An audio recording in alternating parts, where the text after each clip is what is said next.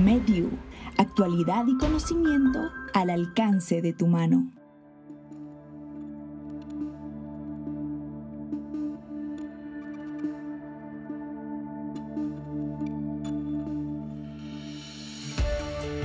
Bienvenidos a un nuevo capítulo de MedU.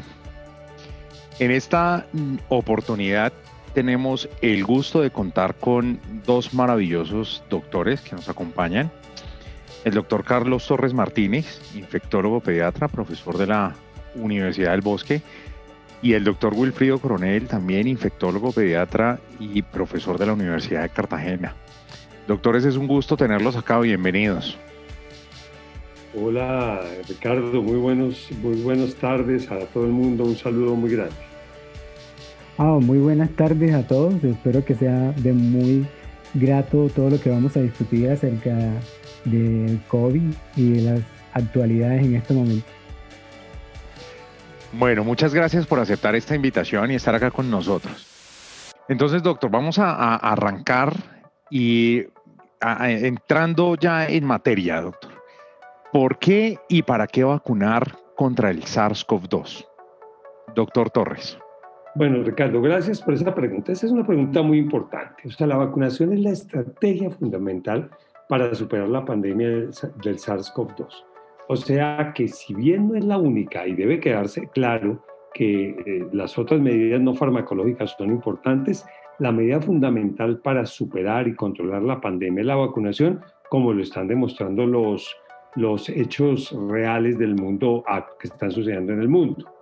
Ahora, en realidad, eh, eh, esto de vacunar contra una enfermedad nueva a todos los seres sobre el planeta es un desafío absolutamente sin precedentes, inédito y que tenemos que entender que va a tener muchísimas trabas, muchísimas barreras, pero ahí vamos en el proceso. En medio, ¿qué hay por saber? Doctor, ¿cómo, ¿de dónde salen estas vacunas? ¿Cómo se crean? ¿Cuál es el proceso para poder tenerlas hoy? Bueno, a ver, el proceso es, todo motivado por la gran facilidad de tecnología que hay ahora.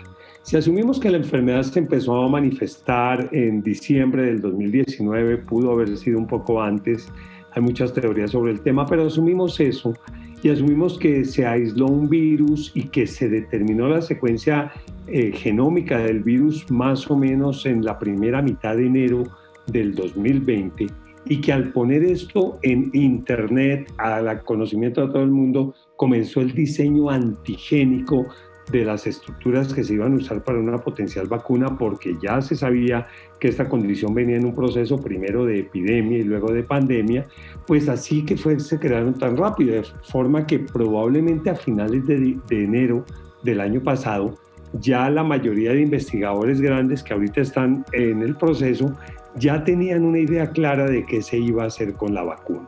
Y claramente, eh, como base biológica, parecía que lo que debíamos hacer era crear una vacuna basada en la proteína spike o espícula, como le dicen en, en español, o proteína S, que es una de las tres proteínas estructurales, estructurales que tiene este virus. Y entonces, a partir de ahí, se elige este antígeno porque este antígeno se empieza a conocer más, se conocía un poco por el SARS previamente y algo por el MERS, que guardan cierta homología, el SARS casi un 80% con la proteína S del SARS-CoV-2. Y de ahí entonces se crea, se empieza a crear y cada, digamos, eh, eh, potencial desarrollo se hace basado en diferentes procesos que cada laboratorio llevaba. Los que venían trabajando hacía 15 años en RNA mensajero encontraron un sitio ideal para hacerlo, los de vectores virales, los de proteínas, etcétera, etcétera. Ahora, obviamente, lo primero era ver si esa historia de la proteína era plausible, porque digamos todavía ni siquiera sabíamos si era la proteína más importante. Se sabía que era la que se pegaba al receptor de la célula, eh, pero no se conocía bien la proteína que también fue dilucidada en esos días por seguir. Y entonces, obviamente, una vez dilucidada esa proteína, se busca cuál es la respuesta inmune a, primero a la enfermedad y luego a la vacuna o a la potencial vacuna. Y entonces empiezan con toda esta cantidad de casos iniciales, primero en China y luego en Europa, a buscar una respuesta inmune vacunal. Y digamos, para contestarle como para este podcast en 30 segundos, la respuesta inmune debe ser una respuesta que combine anticuerpos neutralizantes contra la proteína S con una respuesta de linfocitos T de predominio TH1 sobre TH2 que nos va a mm, formalizar la protección en cambio de la inmunopatología, porque si se va hacia TH2, probablemente, como lo hablaremos más adelante, tendremos riesgo de inmunopatología potencial, por lo menos, o de inmunopotenciación. Entonces, de aquí aparece esta respuesta inmune vacunal que tienen que buscar los diferentes eh, investigadores, que cuánto dura la respuesta, que el tipo de respuesta, todo esto ha sido motivo de investigación y creo que en el curso de esta charla vamos a continuar desarrollándolo, pero por el momento que quede claro, proteína S como es donde se está haciendo el 99.5% de vacunas. Hay un par de vacunas que se están haciendo basados en otros conceptos respuesta inmune vacunal que queremos anticuerpos neutralizantes contra la proteína S o contra porciones de la proteína S tienen que ser neutralizantes. Y segundo, una respuesta de linfocitos T generalizada y local que esté sesgada hacia TH1. Yo creo, Ricardo, que más o menos con esto traté de eh, comprimir meses de investigación en este tema, pero creo que de aquí podemos tomarlo como base para lo que sigue. De acuerdo, doctor, sí. Y pues definitivo, así como usted lo está diciendo, es, son tantos conceptos acá incluidos que es como la carrera de la ciencia en pro de la humanidad, de la salud.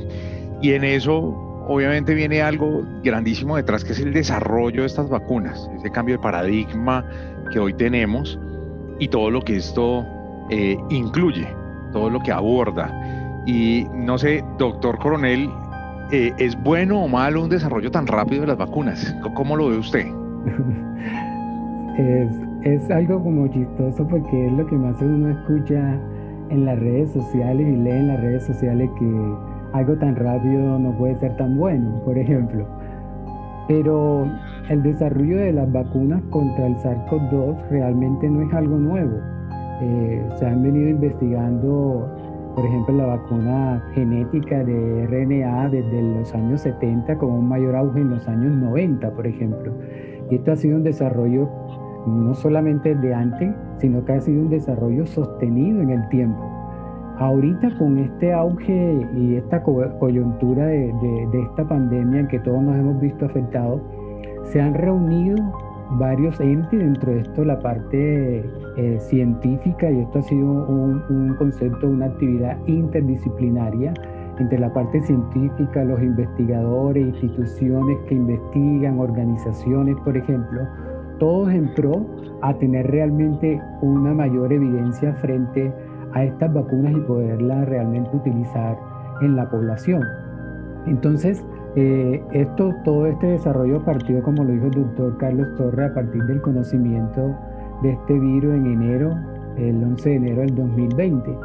Y ha sido un cambio de paradigma porque lo que teníamos como concepto anterior eh, de la producción de vacunas, eh, todos conocíamos las plataformas anteriores que teníamos que estaban constituidas o partían de, por ejemplo, vacunas a partir de virus vivos o atenuados o inactivados o de, por ejemplo, de unidades o de polisacáridos, como la vacuna de neumococo, por ejemplo, hemófilos influenza, y otras un poco más nuevas, como por ejemplo la vacuna de meningo de vacunología reversa.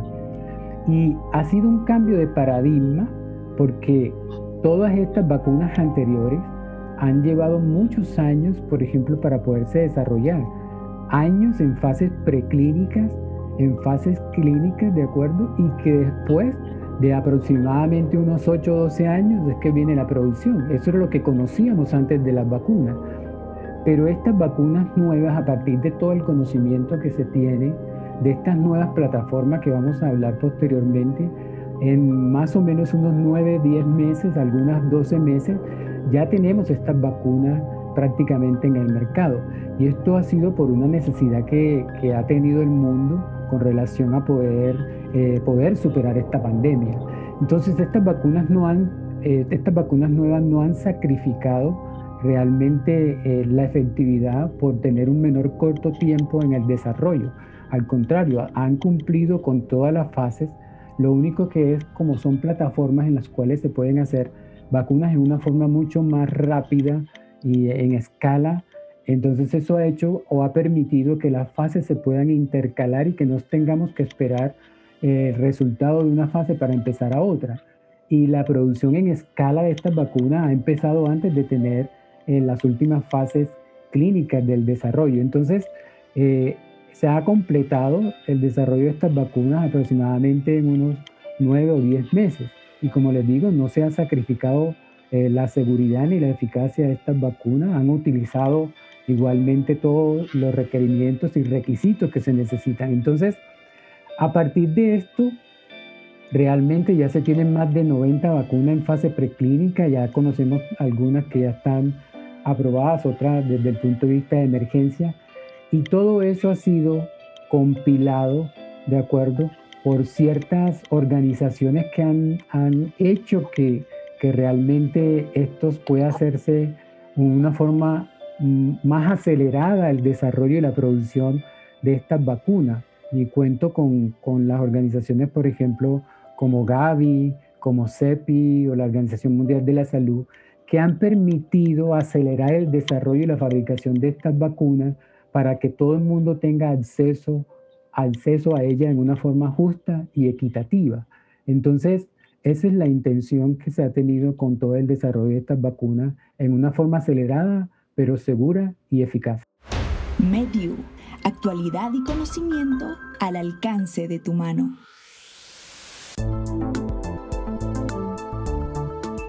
Excelente, doctor. Muchas gracias. Creo que vamos a, a tratar estos temas ahorita más adelante como para profundizar y que nuestros eh, oyentes terminen de entender el concepto de cada una de estas dos cosas. Pero es clave dejar claro, como usted lo dijo, no se sacrificó ni efectividad ni seguridad. Entonces vamos confiados para adelante. Ahora, con respecto a todo el tema de desarrollo de estas vacunas, por supuesto que vemos que hay, como ya lo han nombrado, diferentes plataformas vacunales. ¿Cuáles son, doctor Torres, esas fortalezas y las debilidades de cada una? Hoy, lo vamos a entender por fin.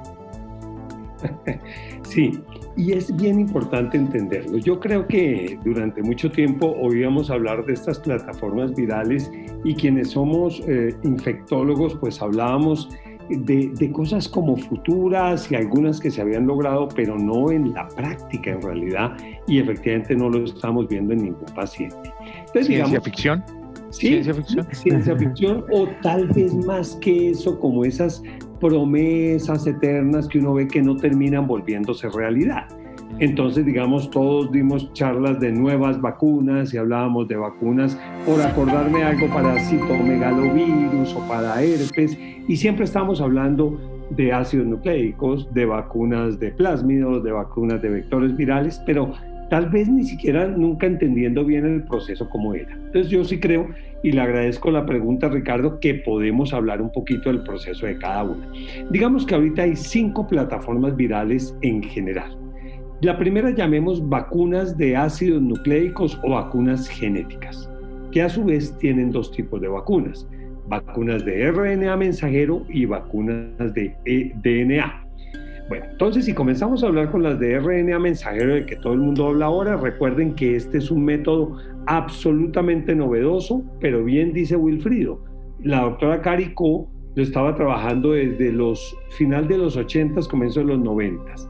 Y la gente que eventualmente terminó desarrollando esta vacuna en Alemania, alguna de estas vacunas en Alemania, ellos venían trabajando hacía 10 o 15 años casi no en vacunas. Habían tratado de desarrollar contra SARS, contra MERS, algo contra Zika, pero en realidad cuando las iban desarrollando la enfermedad se acababa. Entonces, pues como que no había como mucho interés ni comercial, ni económico, ni científico para hacerlo. Pero llega esta enfermedad y algo que estaban usando, que están usando mucho en cáncer, que es el RNA mensajero inyectado. Entonces, imagínense ustedes que lo que hacen es inyectarnos el RNA mensajero que tiene el mensaje para producir el antígeno que queremos. En este caso, la proteína S. Y se produce, esto la gente diría de entrada, si ve que sí le están metiendo material genético, como decía, como decía Wilfrido antes, y mire, como respuesta a sus pacientes o quienes no sean médicos que nos están oyendo, en lo absoluto, porque esto no es un material genético propio de nosotros, es, una, es un químico que se destruye rápidamente en el organismo. Por eso, por ejemplo, cuando hablemos de vacunas de embarazadas y de lactantes y de niños, probablemente una de las primeras vacunas eh, que se va a decir que es menos inocua son las de RNA mensajero, porque esto no se integra a ningún material genético que nosotros tengamos, queda eh, rápidamente degradada por el organismo. Pero para que no se degrade tan rápido, había que eh, estabilizarlo. Y para estabilizarlo, ellos encontraron unos métodos muy interesantes de estabilizar la proteína S, que eventualmente va a servir por un par de, por un par de aminoácidos que se llaman las prolinas, que han hecho que sea muy estable esa, esa eh, proteína S que produce el RNA mensajero. O sea, resumen, el RNA mensajero, la vacuna, hace que nosotros, que el cuerpo de cada uno de nosotros, produzca realmente la vacuna, producimos el antígeno. Entonces empezamos a producir la proteína S expresada en nuestras células, pero a la vez inducimos la respuesta inmune a esa, a esa proteína S. O sea que la máquina somos nosotros. Ventaja grandísima pues que es rápido, que es más barato entre comillas, entre comillas, de hacer. Qué atrevidos dirían los de Pfizer o Moderna cuando digamos que es barato tener grandes fábricas pero es más barato efectivamente que tener una fábrica gigante en donde hay que tener animales, huevos embrionados, esa cantidad de cosas, porque aquí se hace el RN mensajero y la máquina que lo hace somos cada uno de nosotros. Entonces nos necesitan unas grandes facilidades para hacerlo. Eh, y eventualmente entonces esa es una ventaja muy grande. Y la otra, o sea, obviamente son vacunas que eh, con el paso del tiempo, como veremos, adelante están saliendo muy seguras. De esa, mm, eh, vamos a nombrarlo brevemente, hay dos vacunas.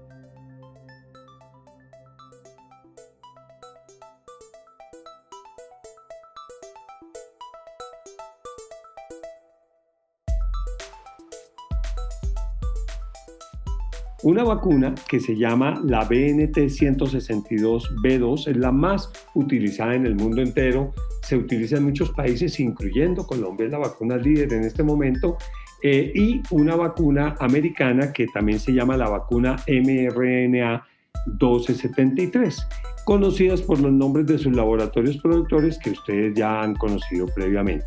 Vienen vacunas con de RNA mensajero, por lo menos tres más, una de otro laboratorio alemán eh, que está muy avanzada y que ya está en estudios clínicos en Colombia. Bueno, el segundo tipo de vacunas sería las vacunas de vectores virales. En el vector viral es otra forma ingeniosísima. Esto es súper emocionante decir cómo, cómo podemos hacer vacunas. Porque en el vector viral hay dos tipos de vectores virales, los que se reproducen y los que no se reproducen. Obviamente de entrada uno diría, yo quiero un vector viral que no se reproduzca. Bueno, pues en realidad les estamos dando gusto porque todas las que se están usando son de, de eh, vectores virales que no se reproducen. En este caso las que más usamos son adenovirus.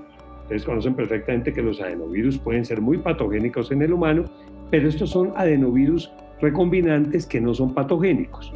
En una de las vacunas es tomada con adenovirus de chimpancé que se llama la vacuna Chadox 1.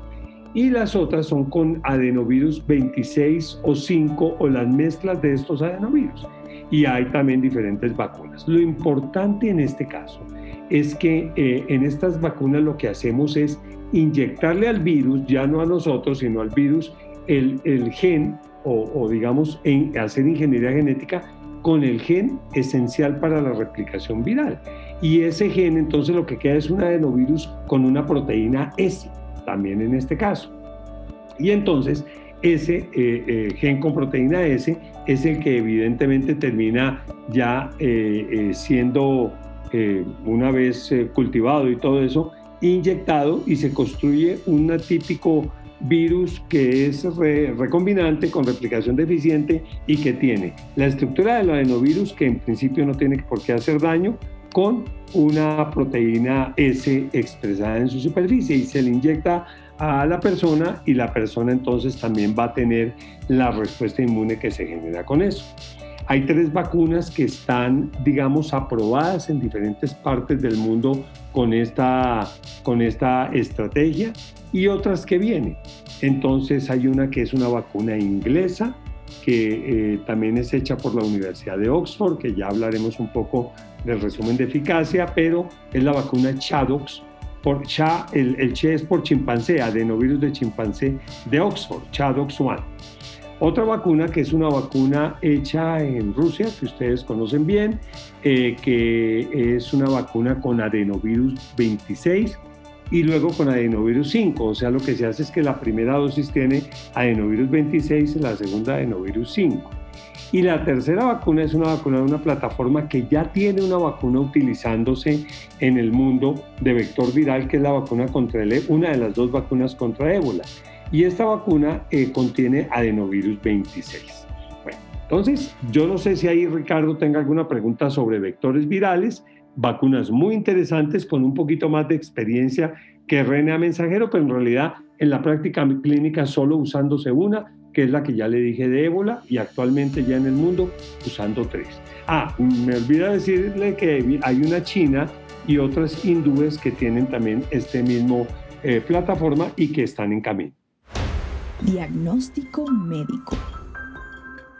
Y este es un mito grandísimo que tenemos que romper. O sea, es completamente falso lo que dicen o lo que estuvieron diciendo que nos estaban manipulando nuestro material genético con este tipo de vacunas. roto el mito, desaparecido. Totalmente falso, o sea, no tiene la menor posibilidad, como les digo, el RNA mensajero es simplemente una sustancia química que se destruye rápido y lo que hace producir es proteína S que se expresa en la célula humana, proteína S que una vez expresada hacemos una respuesta inmune.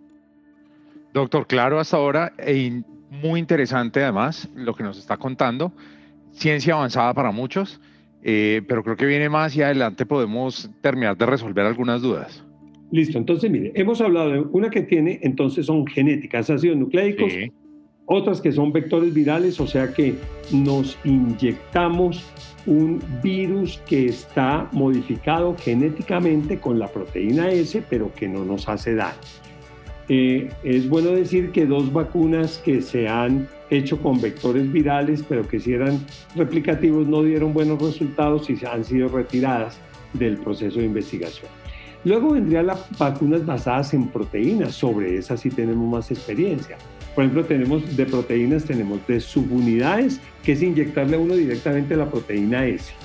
O, u otras que se llaman de partículas parecidas al virus, las que se llaman BLPs o virus, virus-like particles esas vacunas estamos usando hepatitis B y el famoso BPH. El papiloma ya usamos esas vacunas. Esta cuestión es mucho más laboriosa. Eh, se hace eh, eh, en un plásmido en el que se tiene la proteína S, se expande en células, las cuales a su vez se hacen crecer. la mayoría de veces para esta, mm, digamos, tipo de, tipo de vacuna hay que ponerle adyuvante, es muy importante.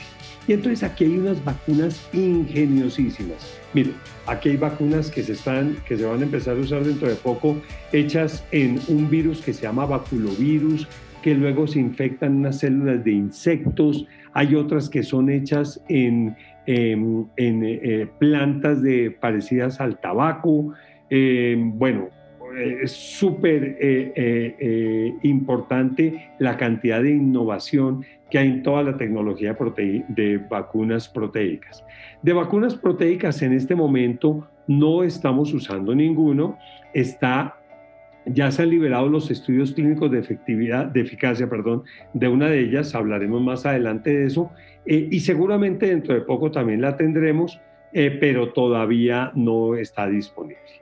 Y las últimas dos plataformas son las plataformas convencionales, las de vacunas de virus vivos o atenuados, eh, como cuando ponemos triple viral, cuando ponemos vacunas de este estilo o varicela, y las otras son vacunas de virus eh, muertos, les dicen algunos, inactivados, y entonces aquí hay un camino largo de vacunas, de las cuales eh, en las de virus inactivados básicamente estamos usando una que es procedente de China, que la usamos ampliamente en Colombia y que se está usando en muchos otros países del mundo. Es una vacuna, digamos, más sencilla, se inactiva el virus, el cual se ha crecido en unas líneas celulares importantes y de esas también hay un par de vacunas chinas más y vacunas de la India eh, muy importantes. Eh, y finalmente, de las vacunas que les decía al principio, atenuadas o vivas, no crean que es que cogieron el coronavirus, lo inactivaron un poquito y nos lo van a inyectar porque por ahí no es la cosa. La única vacuna que yo conozco que se está haciendo y que ya está en fase 2 es una vacuna espectacular para uso nasal en que básicamente vuelven y hacen el coronavirus. O sea, van a hacernos a cualquiera de nosotros si quieren genéticamente, pero no lo hacen con nueva nariz, con nuevo cerebro, con nuevas manos. O sea, mantenemos el virus como tal, seguramente muchas de sus proteínas que queremos que, eh, que induzcan respuesta inmune, pero no se parece nada al coronavirus. Es un virus totalmente hecho con ingeniería recombinante nueva y para eso la tecnología ha ayudado de una manera muy, muy importante y vienen muchas más vacunas, como decía el doctor Coronel previamente. Pero yo creo que me he extendido harto en esta. Ricardo, eh, le dejo la palabra para que si el doctor Coronel tiene alguna cuestión adicional acá o podamos seguir adelante con otro tema. Bueno, para allá iba, doctor, gracias. Eh, luego de escuchar todo esto, la ciencia que hay detrás de este desarrollo, eh, creo que vale la pena preguntar, y ahí, doctor Coronel, después de todo lo que nos ha contado el doctor Torres, Oiga, ¿podemos confiar en estas vacunas? Es, eso es algo, es una pregunta que todo el mundo tiene en la cabeza. ¿Confiamos en las vacunas o no?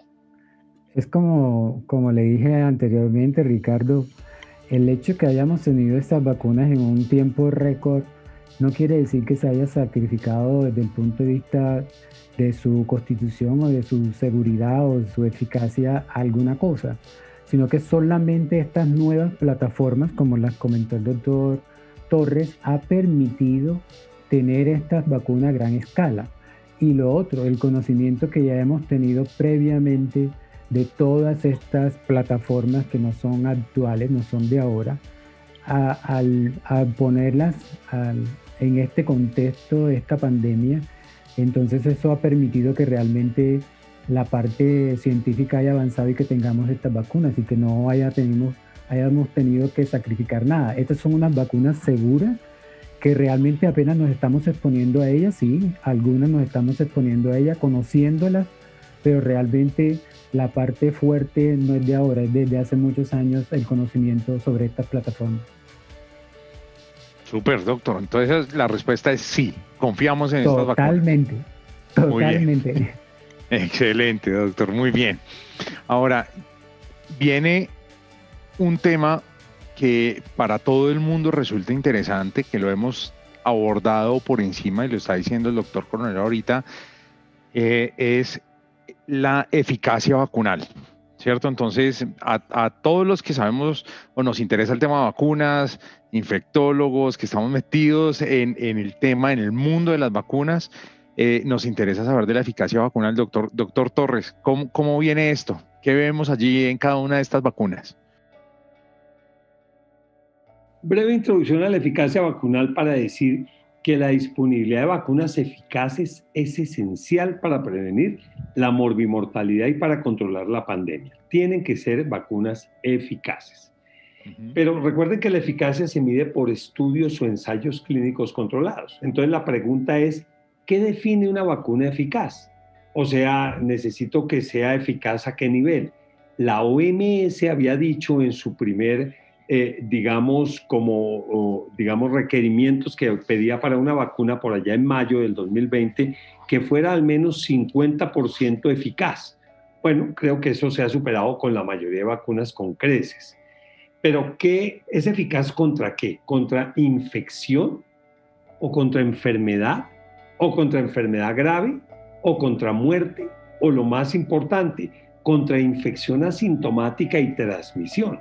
O sea, fíjense que yo diría, oiga, yo quiero que sea eficaz contra todo. Pero por supuesto en los estudios clínicos no pueden llegar a decir eso usualmente. Son estudios clínicos que además, como dijo el doctor Coronel previamente, se hicieron rápidamente, pero con un número muy importante de pacientes. O sea, ustedes comparen los estudios clínicos que duraron tres años de, con estudios clínicos de BPH o de vacunas de neumococo o de vacunas eh, hexavalentes y todos esos estudios pudieron durar la fase 3 de dos a tres años para no decir otras vacunas eh, más recientes. Pero aquí se hicieron en 3, 4 o 5 meses, pero con el número de pacientes y todos los criterios estrictos que se tenían. Pero claro, el estudio nos va a decir, es eficaz usualmente para pedir el, el, el desenlace más común, que es la infección leve o moderada. Luego nos dirá, venga, para hospitalización, sí, puede que algunos nos dé la eficacia, para muerte, uy, puede que no todo nos dé la eficacia y que tenemos que mirar estudios posteriores porque el desenlace de muerte no es muy frecuente. Y efectivamente para mirar si es eficaz para infección asintomática, pues va a ser mucho más difícil. Pero ojo, además la eficacia vacunal eh, tiene que ser, oiga, será eficaz para mi abuelito, para mi mamá, para mí o para mis hijos. O sea, de acuerdo a la edad. También de acuerdo a la región, porque es que en cada región puede haber cosas diferentes. Y de acuerdo a la comorbilidad, serán eficaces en inmunosuprimidos, en pacientes con cáncer, con VIH, con diabetes, con hipertensión. Entonces se nos complica un poquito eh, el campo de la eficacia y el pedirle a los estudios todo eso. Así que tenemos que saberlos interpretar los estudios. Porque claro, cuando hay una infección, puede haber una inmunidad esterilizante, que es cuando se prevenga la infección totalmente, una inmunidad modificadora de la enfermedad, que es la que la vacuna puede producir para prevenir infección moderada, luego hospitalización y finalmente muerte, y la inmunidad de infección asintomática. Con esto en mente, entonces tenemos en este momento varios estudios publicados sobre eh, eficacia vacunal de las vacunas que ya dije. Entonces lo voy a resumir brevemente. En vacunas de RNA mensajero hay dos vacunas que se están usando y que tienen estudios publicados. Subrayemos tres veces eso de los estudios publicados porque es muy importante. La vacuna BNT162B2, que es la de origen alemán, pero que se, hace un comercadeo con una eh, empresa americana, esta vacuna tiene una eficacia vacunal del 95%, con intervalos de confianza absolutamente confiables. Es más, la eficacia vacunal post primera dosis, porque esa otra es post segunda dosis, fue ya 52%. Entonces, realmente es una vacuna que desde la primera dosis funciona de una manera... Cumplió el objetivo que nos pedía la organización, ¿no? Totalmente, porque nos pedía ese más otros que eran, fueron relativamente superados por este tipo de vacunas. Entonces, ah, bueno, y contra COVID severo, 90% de protección. Muy importante esto porque, eh, eh, claro, eh, si bien queremos que no se transmita la infección, que haya una inmunidad esterilizante, pues queremos que no se mueran los pacientes de más riesgo o no se llenen las unidades de cuidado intensivo. Entonces, primera vacuna, eso lo sabemos desde diciembre del año pasado. Emocionante porque estas vacunas, digamos, teníamos el genoma, como dijo el doctor Coronel, el 11 de enero y el 10 de diciembre, por decir algo, teníamos vacuna y a los tres días se estaba aplicando en el mundo entero. Y se han aplicado millones de dosis de esta vacuna. Listo. Segunda vacuna, la mRNA 1273, que es americana, que tiene aprobación de emergencia en Estados Unidos, en la Unión Europea, en el Reino Unido, ahorita en Canadá y en otros países. Esta vacuna tiene también una eficacia vacunal de cuánto? 94%, parecidísima a la otra. Eh, y además, eh, eh, la eficacia postdosis 1 puede estar en esta vacuna después de 14 días, o sea, previo a la segunda dosis, en 92%. Extraordinario. Y la eficacia fue 100% contra COVID severo. Ahora, más adelante, yo sé que todos quieren oír eso, Me dirán, bueno, pero eso fue en los estudios clínicos, ¿qué pasará en la vida real? Ya lo hablaremos más adelante cuando hablemos de efectividad. Recuerden que efectividad y eficacia es diferente. Pero las vacunas virales de vectores virales también se han publicado. Entonces está el estudio publicado en enero, pero que ya sabíamos algunos datos en diciembre de la vacuna inglesa, la de chimpancé, adenovirus de chimpancé, la Chadox One.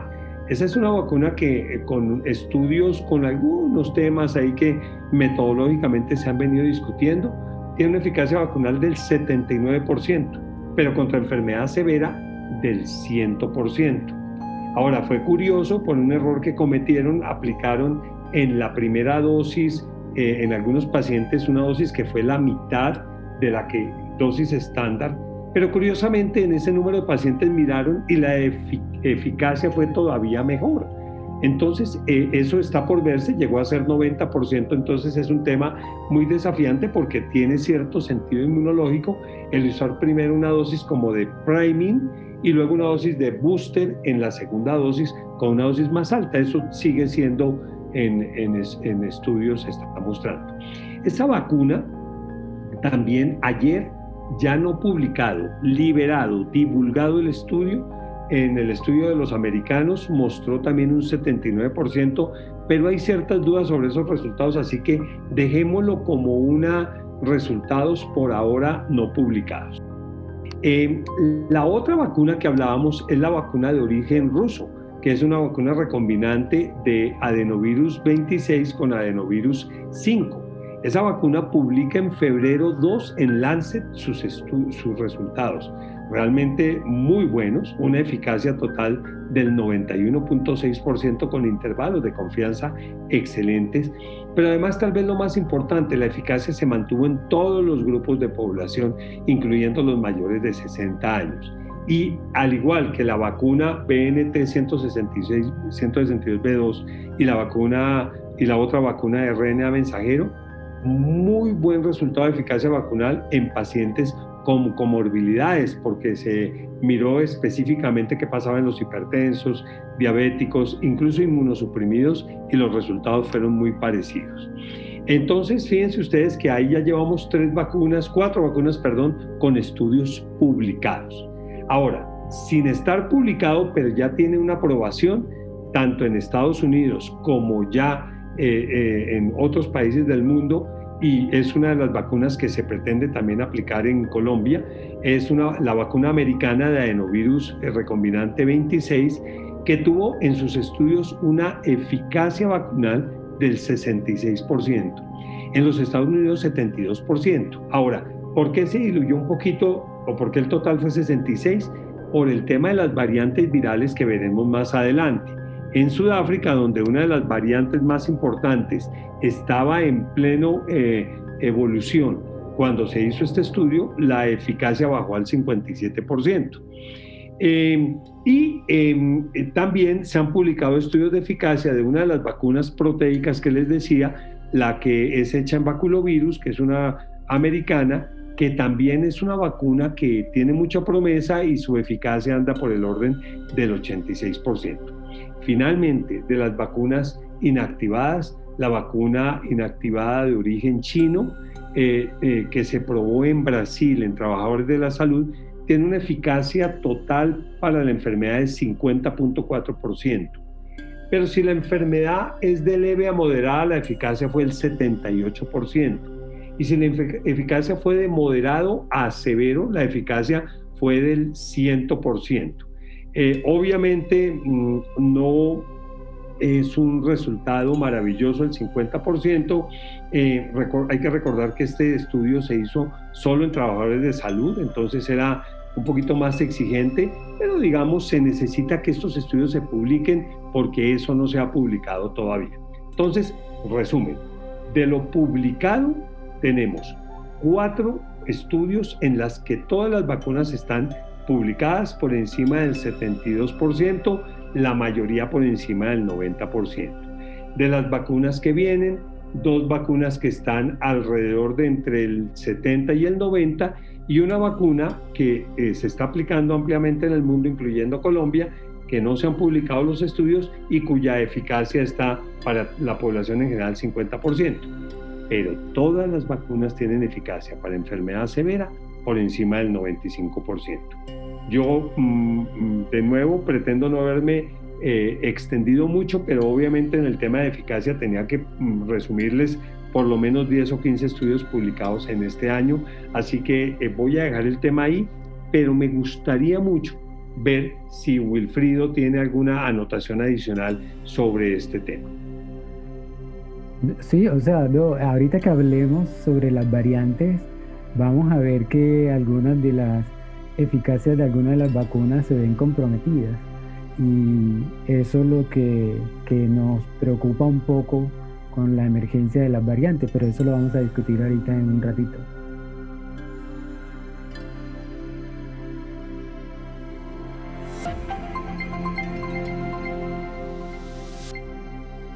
Hay dos preguntas que a mí me surgen eh, con las que definitivamente quiero eh, aclararle a, las personas que nos escuchan eh, cosas importantes. Uno, Doctor, ¿usted por qué habla de datos publicados y no publicados? ¿Eso qué, qué, qué implicación tiene? ¿Por, ¿Por, qué así? ¿Por qué unos sí y otros no? Muy interesante pregunta y uno al principio se decía, pero esto apenas lo están divulgando en un comunicado de prensa, ¿por qué se hace? Creo que por la misma urgencia de tener las vacunas y porque las em, autoridades regulatorias también han evolucionado con esto y de hecho algunas vacunas o la mayoría las han aprobado todavía sin el estudio publicado, cosa que sería impensable hasta antes de esto. Nosotros, ustedes saben lo estricto que somos con el estudio publicado, pero porque se sabe que los datos son tan eh, eh, fuertes que, el estudio eventualmente va a ser publicado. Particularmente las vacunas que están aprobadas por la EMA o por la FDA, que son básicamente las dos de RNA mensajero y dos vacunas de vectores virales, la de origen inglés y la de origen americano. Esas vacunas de esas tres tienen estudios publicados y la otra, la de origen americano, no debe demorar en, salir el resultado. Estamos esperándolo ansiosamente, pero ya tiene una aprobación para uso de emergencia en los Estados Unidos y recientemente también por la EMA. Obviamente quisiéramos ver ese estudio eh, la otra que tiene estudio publicado pero que no ha sido aprobada en esos países y aquí de pronto al final podemos hablar un poquito de la, de la, naciovacunología o vacunacionología o la vacunología por naciones, es la vacuna de origen ruso. El, el estudio es realmente excelente. Y tenemos tres vacunas eh, que están muy avanzadas o algunas en uso clínico que no han publicado sus estudios y que también los esperamos, básicamente, como ya les nombré previamente, eh, dos compañías americanas y una compañía china, que es muy, muy importante que publique esos resultados prontamente para que al ser publicado por pares, todos podamos estar todavía más aún seguros de los resultados. O sea, no es, no es que quieran ocultar información. Yo no creo, yo jamás, yo siempre creo que las autoridades regulatorias son absolutamente claras en eso y creo que sería muy atrevido esas suspicacias en este momento, en un momento en que vemos que todo se mueve con tanta seriedad, que cada evento adverso es reportado y lleva a estudios adicionales de las vacunas. Entonces yo no llegaría a eso, pero por supuesto que sí en el curso de eh, los días o meses máximo espero ver publicados todos los estudios de todas las vacunas que se están aplicando en el mundo. Mediu, actualidad y conocimiento al alcance de tu mano. Doctor Coronel, ¿usted nos iba a decir algo allí? No, no, sí, igual, estoy completamente de acuerdo con el doctor Torres que viendo uno que cualquier cosa que pasa con la vacuna inmediatamente tenemos publicación, así sea que sea evento adverso, así sea que haya cambiado un poco desde el punto de vista de la efectividad de la vacuna ya en escenarios reales. O sea, eso ha movido realmente o nos ha cambiado los conceptos de un día para otro en una forma rápida, así que, pero realmente son, son datos contundentes, no, no son datos vagantes. Súper, súper, qué buena respuesta, doctor. Y la otra, la otra pregunta que me surge de, lo que usted nos estaba diciendo, doctor Torres, es la aprobación de emergencia. Si, si las cosas no fueran como hoy en día están, eh, ¿tendríamos aprobación de esa vacuna si no fuera por emergencia? Bueno, yo no soy un experto en aprobaciones, pero lo que he entendido con todo lo que hemos tenido que aprender, creo que Wilfred y yo hemos tenido que aprender matemáticas, eh, informática, mucha ciencia básica que pues seguramente no dominábamos previamente.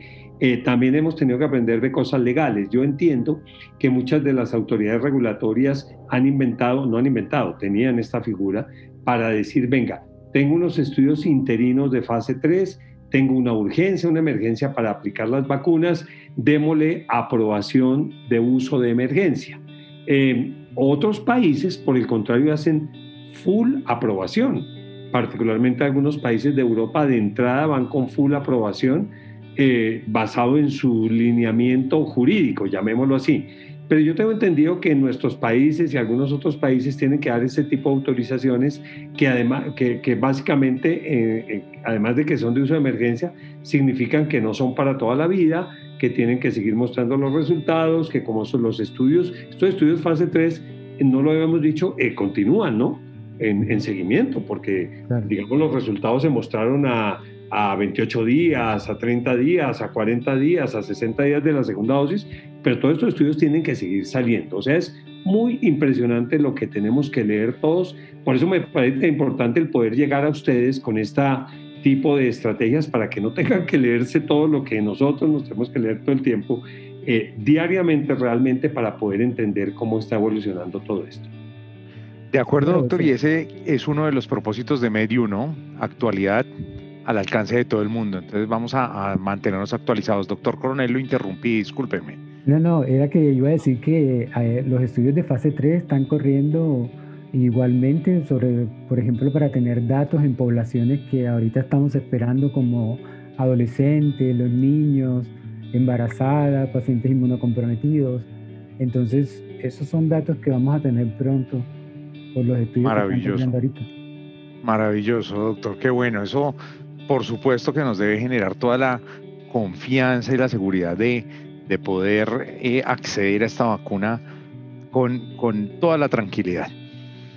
Doctor, ahora pasemos a, otro tema que nos eh, anotaba el doctor Coronel hace un, rato y es los eventos adversos de estas vacunas, ¿cierto? Entonces todos, todos hemos escuchado en noticias, siempre sale eh, magnificado esto. ¿Cómo es eso, doctor? ¿Qué, hay detrás de esto? ¿Nos tenemos que preocupar por eso? Es otro tema eh, también controvertido. Eh, yo lo dividiría, lo dividiría en dos partes, o sea, yo lo entiendo así. Uno es los eventos adversos que pueden suceder igualmente con los componentes de la vacuna y la aplicación de la vacuna, y otro que los que se pueden dar por toda esta respuesta inmune a la vacuna. O sea, lo entiendo de esa manera. Y esto se lo digo porque realmente esta es una patología heterogénea en el cual eh, conocemos o sabemos poco sobre realmente su respuesta inmune eh, en sí. O sea, porque algunos totalmente asintomáticos, porque otros tienen sintomatología leve y otros son graves o se mueren, o tienen una respuesta inflamatoria realmente exagerada. Entonces la respuesta inmune contra esta enfermedad, o sea, cada día la estamos conociendo más, pero tenemos todavía muchos interrogantes. Tenemos que partir de allí, de ese principio, para poder entender qué puede pasar con las vacunas. Y la infección natural por SARS-CoV-2 tenemos que también entender, entenderlo de dos maneras.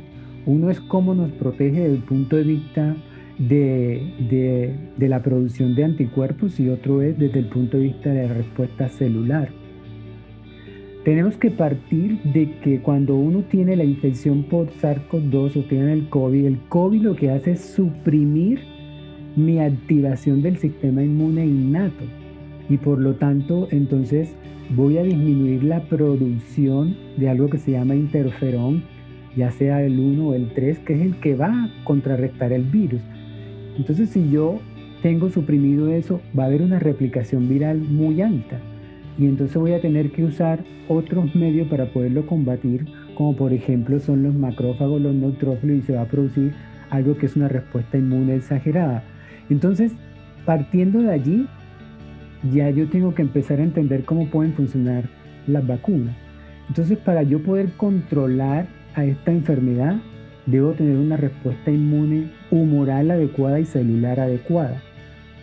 Todos sabemos, por lo que hemos leído, que aproximadamente a las dos semanas, otro a las tres semanas, yo empiezo a tener una, una, una respuesta humoral robusta. Y eso se estaba cuestionando antes, en el cual se mencionaba que realmente la respuesta humoral era muy poca, algunos se desconocía, ¿de acuerdo? Que duraba muy poco, otros que no se producía tanto, otros que sí duraba mucho, pero ya con todos los datos que tenemos eh, de, conocimiento de la respuesta de anticuerpos humoral, sabemos que después que una persona se infecte, uno puede tener anticuerpos hasta 6 o 8 meses, casi en el 90% de los pacientes. Y estos son anticuerpos eh, neutralizantes, que son los que necesitamos para controlar esta, esta enfermedad. Y más todavía sabemos de que, que la maduración de las células B productoras de estos anticuerpos también tenemos una forma mucho más abundante y madura entre los 6 a 8 meses después que uno se infecta. Entonces, esa es una parte que tenemos que tener presente. Entonces, lo otro es que, como dijo el doctor Torres al inicio de, nuestra conversación, para poder combatir esta enfermedad necesitamos dos cosas. Uno es una respuesta humoral, o sea, una cantidad de anticuerpos neutralizantes, neutralizantes contra la proteína S o contra el el, dominio de unión de receptor, pero específicamente contra la proteína S. Y lo otro fundamental es que mi respuesta celular, mi respuesta celular sea de TH1, ¿de acuerdo? Y no de TH2.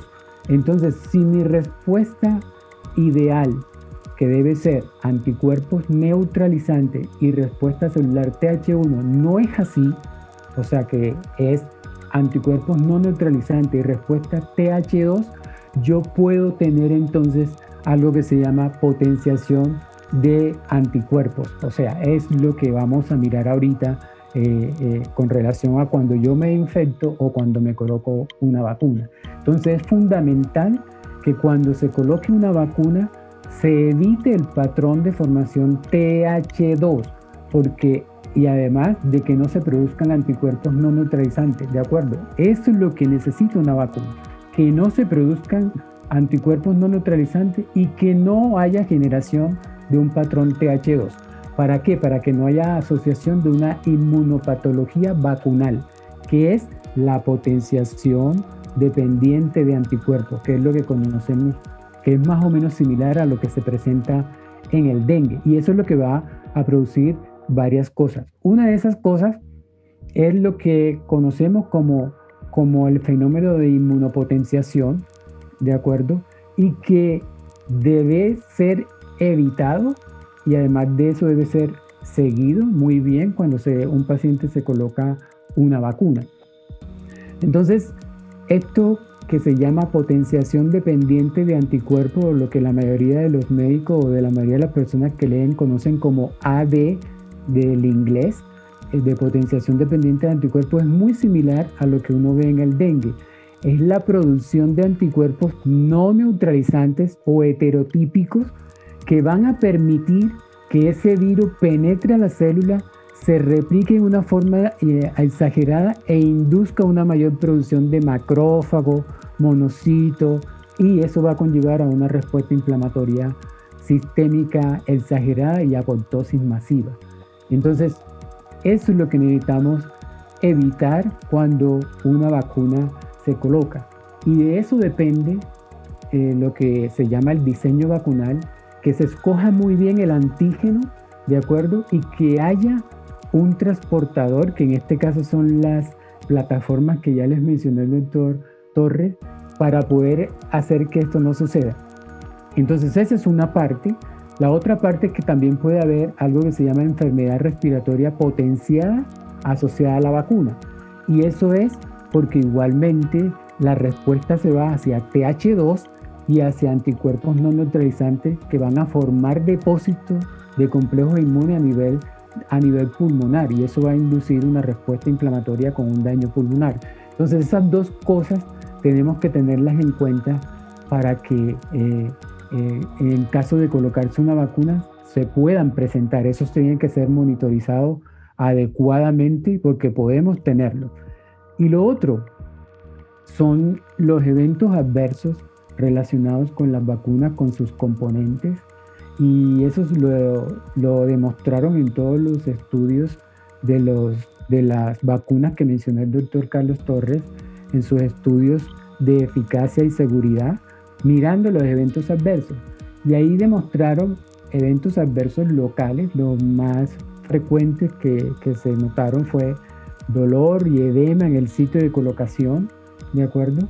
Y eventos sistémicos, por ejemplo, como fatiga, eh, como calambres en, en, las piernas o en los músculos, eh, igualmente dolor de cabeza o cefalea, fiebre, o sea, eventos sistémicos. Eso fue lo que mostraron la mayoría de los estudios que están reportados de estas vacunas. Y estos eventos adversos se vieron mucho más en el personal menor de 55 años, en menor frecuencia en los de 55 a 85 años. Entonces, ya viendo este auge de aplicación de la vacuna en una forma masiva, ya hemos visto el auge de otros eventos adversos que ya ustedes han visto en las redes sociales, por ejemplo, como es la alergia, que fueron reportados una cantidad de casos en el MMWR de febrero algo de alergia, ¿de acuerdo?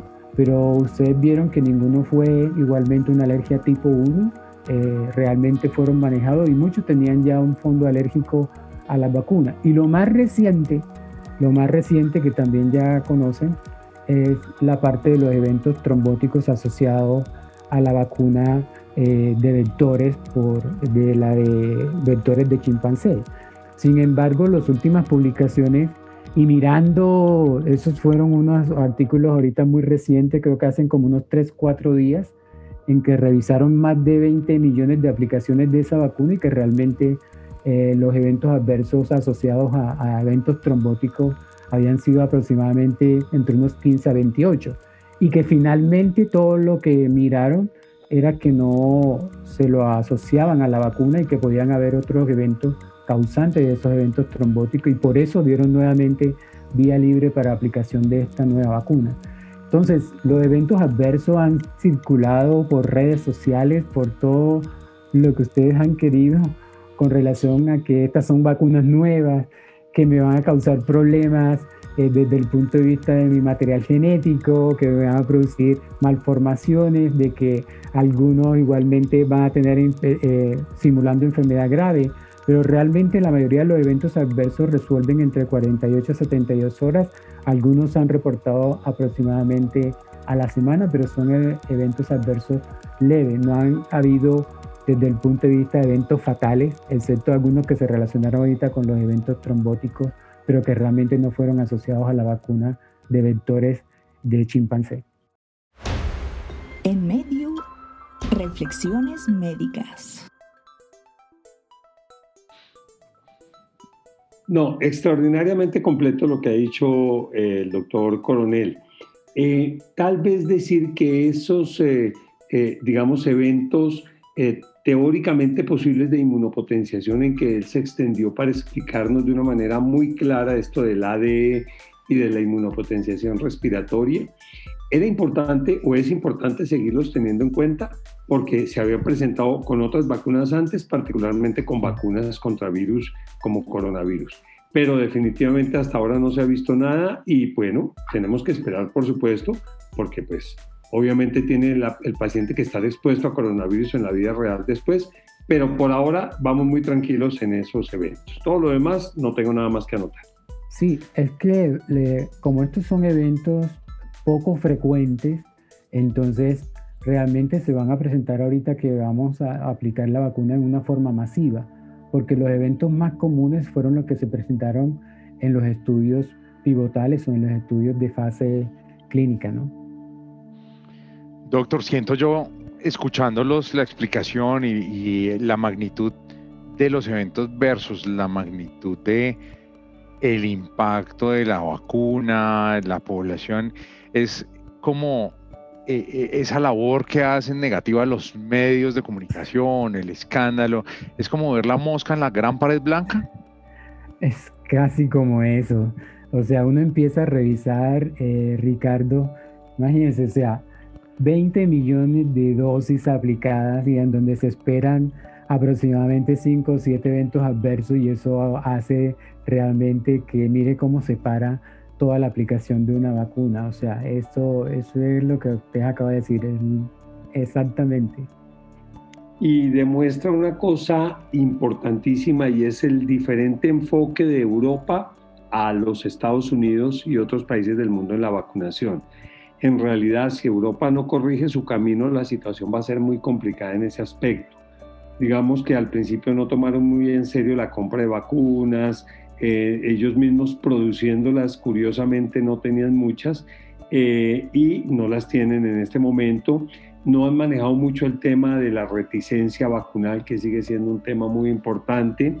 Eh, y además pasa que países toman decisiones como estas que son dificilísimas después de superar. O sea, por más que estos estudios que el doctor Coronel ha mostrado, eh, que muestran que, con gran, que el denominador es muy grande para el pequeño número de casos, el daño está hecho y es bastante difícil recuperar la confianza en eso, particularmente cuando suspenden toda la vacunación de un país. Yo creo que cualquier matemático haría en un segundo el cálculo de cuántas personas están o enfermándose o muriendo por día por el hecho de que por 30 embolismos en más de 6 millones de vacunas, que ni siquiera se sabe si hay causalidad o casualidad sobre eso, suspenden la vacunación. Eso es muy triste para una vacuna en este momento y para el mundo entero en este instante. Bueno, la labor nuestra, doctor, y, es uno de los propósitos de este podcast, es eh, recuperar esa confianza y, entregar un mensaje adecuado a la audiencia, es poder volver otra vez a ponernos la camiseta y decir, esto va por buen camino y sencillamente eso fue la mosquita negra en la gran pared blanca, ¿no? Así es. Vale. Muy bien, doctor. Entonces, eh, Doctor, doctor Coronel, muchas gracias. Esto nos ha quedado súper claro. Ahora vamos a hablar de otro tema y muy interesante es eh, la, diferenciación, doctor Torres, que usted nos hacía, eficacia versus efectividad. Y la efectividad sí que, que cobra importancia y es ahí, allí quiero escucharlo, doctor. ¿Qué sabemos de esto? ¿Cómo lo estamos viendo hoy en día? ¿Qué se ha publicado? Esta es la parte del cuento o de la película donde dice, esta es la parte bonita, las buenas noticias. Esa es la mm. parte que uno quiere oír y yo espero que a todos les guste. Digamos si hasta ahora venía bonito, doctor, o sea, se pone mejor. Esta es la parte más bonita. ¿Qué está publicado y también qué está divulgado? También vale la pena mirarlo. Bueno, digamos que primero tengamos en cuenta cuáles son los países que han sido como más prolíficos en poner vacunas y entonces tenemos que obligatoriamente hablar de países como Israel, como los Emiratos Árabes Unidos, como el Reino Unido, como los Estados Unidos, países como Chile, eh, países que en verdad han tomado muy en serio la vacunación. Y entonces la primera pregunta es, en la vida real, si las vacunaciones ya han frenado la diseminación de la enfermedad, porque esa es otra cosa que la gente dice. Miren cómo en Chile esas vacunas seguramente no sirven porque están peor que nunca, están confinados, las unidades de cuidado intensivo llenas y dice que están poniendo muchísimas vacunas. Entonces la respuesta es espérese un poquito porque ya los chilenos, a pesar de que esa situación que, estás, que estaba describiendo es cierto, están viendo mucho menos personas mayores de 70 años en cuidado intensivo y muchas menos muertes en esa población, pero llevan una gran cantidad de población vacunada, pero apenas con la primera dosis. Con la segunda dosis ya el nivel de población es mucho menor el vacunado, pero vamos a ver qué pase o esperemos que pase lo de otros países que llevan un poquito de ventaja. Y dentro de lo publicado, el estudio publicado número uno es el estudio eh, eh, inglés, eh, perdón, el estudio israelí publicado en el New England, eso fue el 24 de febrero, en el que eh, la efectividad de la vacuna BNT 162B2, que es supremamente importante porque es con la vacunación masiva de Israel. Y entonces este estudio, para resumirlo, muestra eh, en una gran campaña de vacunación en todo el país, pero por supuesto comenzando con personas mayores, personas de alto riesgo y personal de la salud, cómo se ha documentado eh, que se ha disminuido la cantidad de COVID sintomático en un 94% y eso es, hay que resaltarlo muchísimo. Incluso el intervalo de confianza es entre 87 y 98%, siete días después de la segunda dosis. Ustedes dirán, pero es que me puse la primera, yo quiero saber en si ya estoy protegido. La respuesta es sí. 14 a 20 días antes de la, eh, eh, después de la primera dosis, es decir, hasta un día antes de la segunda dosis, la protección es ya 57%, parecidísima al estudio fase 3 hecho también eh, con esta vacuna. Entonces, muy importante para infección sintomática. Para simple infección documentada, o sea, pueden estar asintomáticos y sintomáticos allá, la protección ha sido 92%, siete días después de la segunda dosis, y 46% con la primera dosis. Eso no es nada despreciable. Y por supuesto, si miramos hospitalizaciones y COVID severo, la protección, por ejemplo, contra COVID severo después de la segunda dosis es 92%. Y el intervalo de confianza es de 75 a 100%.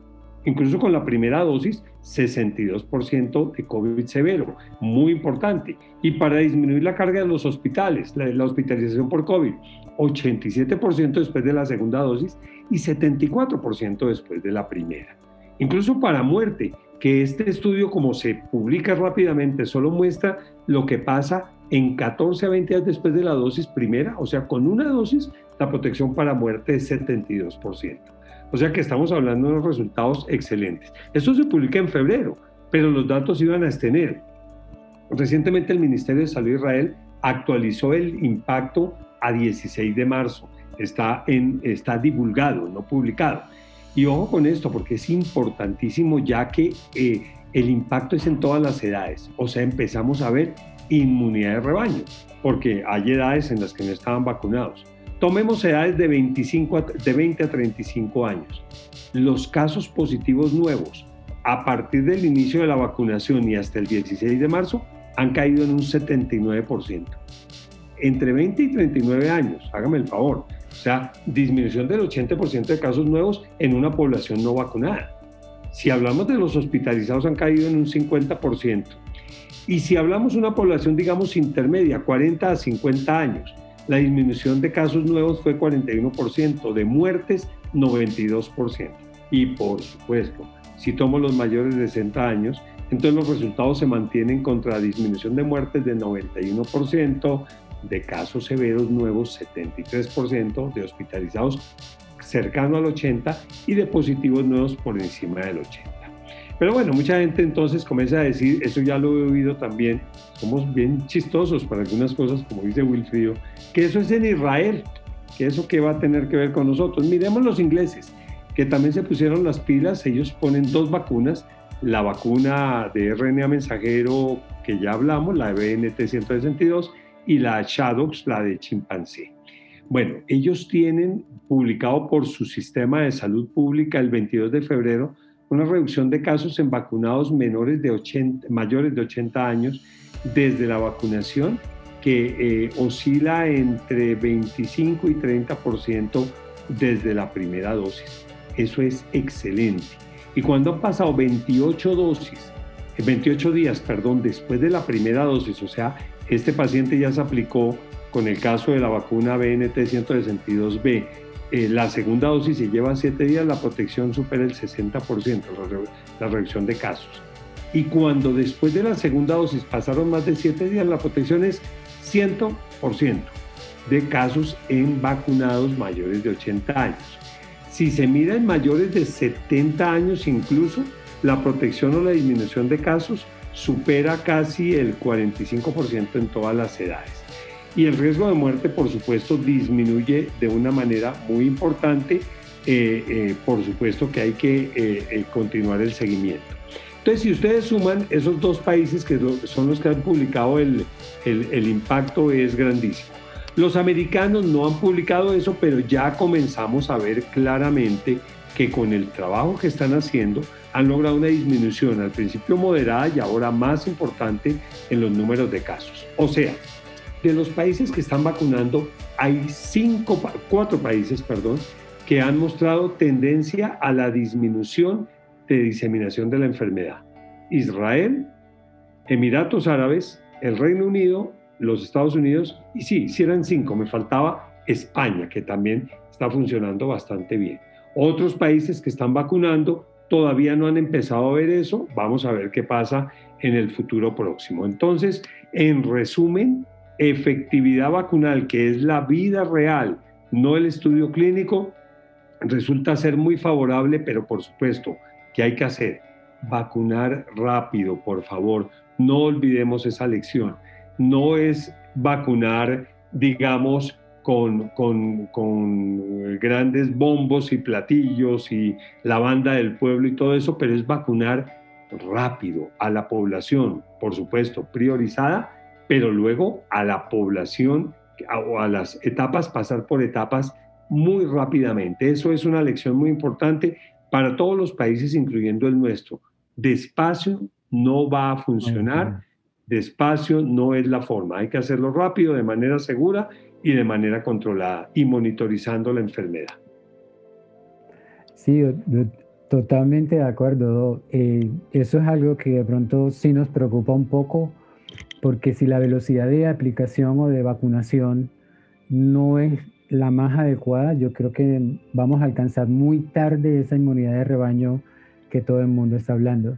O sea, aproximadamente ahorita se están colocando, si no me equivoco, unas 80 mil dosis diarias, no sé, 80, 79, 80 mil dosis diarias, deberíamos de estar más o menos en 200, 200 algo diaria para poder alcanzar a final de este año, por lo menos, tener a esta población que se dice eh, hasta los 16 años vacunada, porque si seguimos vacunando como vamos, creo que lo alcanzaremos en el 2022 o algo así, si no me equivoco. Dice, perdón, lo, lo interrumpo, hay una plataforma que mide el número de vacunados, el porcentaje de población vacunada y el porcentaje de dosis diarias sobre la población.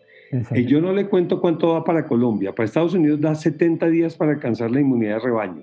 Colombia da 1.250 días para alcanzar la inmunidad. Más o menos unos tres años. Es como le digo, si vamos. Dos años y medio. Creo que alcanzaremos en el 2023 como vamos. O sea, si estamos aplicando 80 mil dosis diarias, que deberíamos de subirla a casi 250 o más, ¿no? Diaria. Así es. Maravilloso, doctor. Gracias. Esos, conceptos eh, son súper valiosos para, para poder llevárselos a todo el mundo. Eh, hay varias cosas bonitas. Es definitivo usted nos está mostrando que lo que vivimos en los estudios iniciales, que eran controlados, hoy lo estamos viendo de verdad en la vida real, pero adicional con, con mejoras, ¿no? Con, con eh, datos adicionales muchísimo más atractivos para creer, confiar en las vacunas y acelerar el ritmo de vacunación. Mis queridos doctores, creo que hemos llegado entonces al final de este primer capítulo. Ha sido un gusto poder estar con ustedes. Y nos quedan unos temas para grabar en la segunda parte, ¿cierto? Eh, ¿Cómo lo ven ustedes? ¿Qué vamos a ver en, el, siguiente capítulo, doctor Coronel, doctor Torres, eh, para dejar eh, a nuestra audiencia lista para que se escuche el siguiente podcast? ¿Qué viene? Algo, algo mucho más emocionante que es lo de variantes, lo que todo el mundo dice, si me puedo volver a infectar, ya sea haberme dado la infección natural o por vacunas. Y bueno, lo que es vacunación en, en, personas o en, en, personal, como decir, eh, especial, pues para llamarlo de esa manera, inmunocomprometido, embarazadas, adolescentes y niños. Y bueno, y después miramos algo del futuro con relación a COVID. No sé si el doctor Torres comenta algo. Sí, Wilfrido y Ricardo, claro. Primero agradecerles a ustedes todo este tiempo y a nuestros oyentes también eh, pues agradecerles el que estén sintonizados con nosotros. Em, eh, ven que el tema de COVID es apasionante, que todos los días hay cosas nuevas y entonces creo que partir en este momento es clave porque ya dimos las cosas básicas y hablamos de lo que sirven las vacunas y que son seguras y que efectivamente hay que usarlas.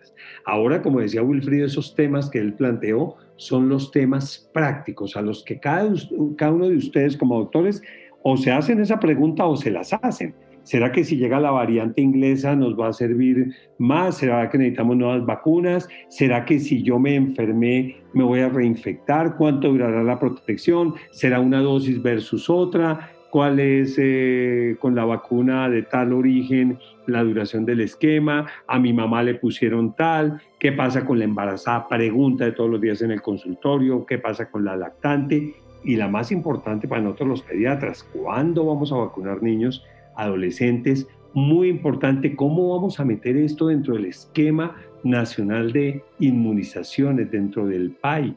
Cuáles son los propósitos de esto, si vamos a aprovechar esta coyuntura que le pone un nivel altísimo a la vacunación, se vuelve como la estrategia de moda en el mundo actualmente en la medicina, no son los trasplantes, no es nada, son, es la vacunación. Y entonces, ¿cómo va a ser eso si nosotros también le vamos a dar un estatus mayor a esa vacunación en nuestros países? Y el futuro. Entonces yo creo que queden sintonizados, vamos a estar súper bien preparando un segundo tema para ustedes. Eh, me despido por este medio. Muchas gracias. Doctor, es un gusto poder estar compartiendo con ustedes este tema. Nos veremos en el próximo capítulo. Gracias a todos por escucharnos. Las opiniones expresadas en este podcast representan la visión profesional de los expertos en la materia material diseñado exclusivamente para educación médica. Medu, actualidad y conocimiento al alcance de tu mano.